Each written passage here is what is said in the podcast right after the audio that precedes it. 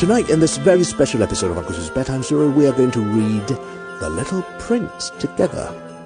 We're going to read two excerpts, and uh, I said it's a very special episode because we have a very special guest with us.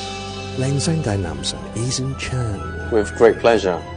And the chapter we're going to read is about the little prince and the fox. I'm the prince. Here we go. Part 1. Come and play with me.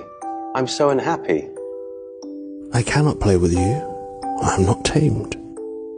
Ah, please excuse me. But what does that mean? Tame. It is an act too often neglected. It means to establish ties. To establish ties? Just that. To me, you're still nothing more than a little boy who's just like a hundred thousand other little boys. And I have no need of you, and you on your part have no need of me. To you, I'm nothing more than a fox like a hundred thousand other foxes. But if you tame me, then we shall need each other. To me, you will be unique in all the world. To you, I shall be unique in all the world. I am beginning to understand, said the little prince. There is a flower. I think that she has tamed me. If you tame me, my life will be filled with sunshine. I'll know the sound of footsteps that will be different from all the rest. Other footsteps send me back underground. Yours will call me out of my burrow, like music. And then look, you see the wheat fields over there? I don't eat bread. For me, wheat is of no use whatsoever. Wheat fields say nothing to me, which is sad. But you have hair the color of gold, so it will be wonderful once you have tamed me.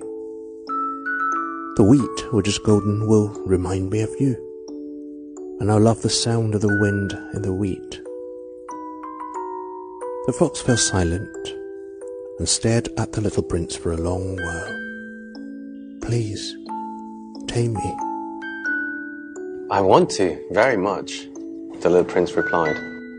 But I have not much time. I have friends to discover and a great many things to understand.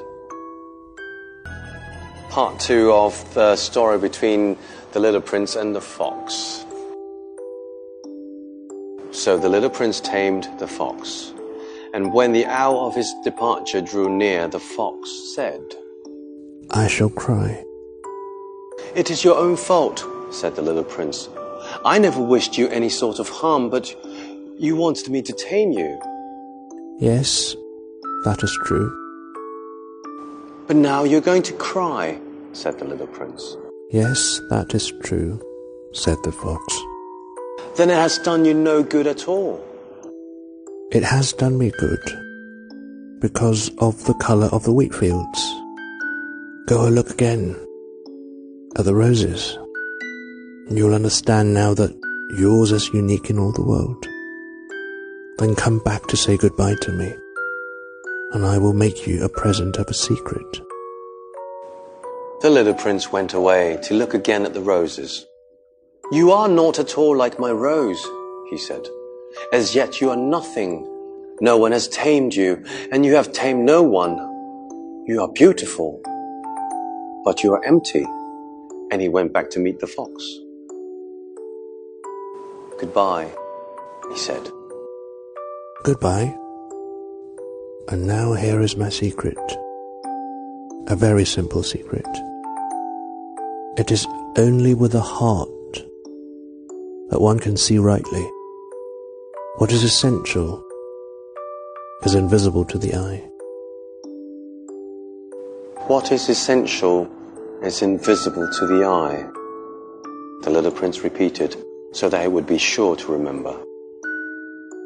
It is the time that you have wasted for your rose that makes your rose so important. It is the time I have wasted for my rose, said the little prince so that he would be sure to remember. Men have forgotten this truth, but you must not forget it. You become responsible forever for what you've tamed. You are responsible for your rose. I am responsible for my rose, the little prince repeated, so that he would be sure to remember. And that will be the end of our two very special episodes with Eason Chan. I hope you guys enjoyed the story. Good night, everybody. Sweet dreams.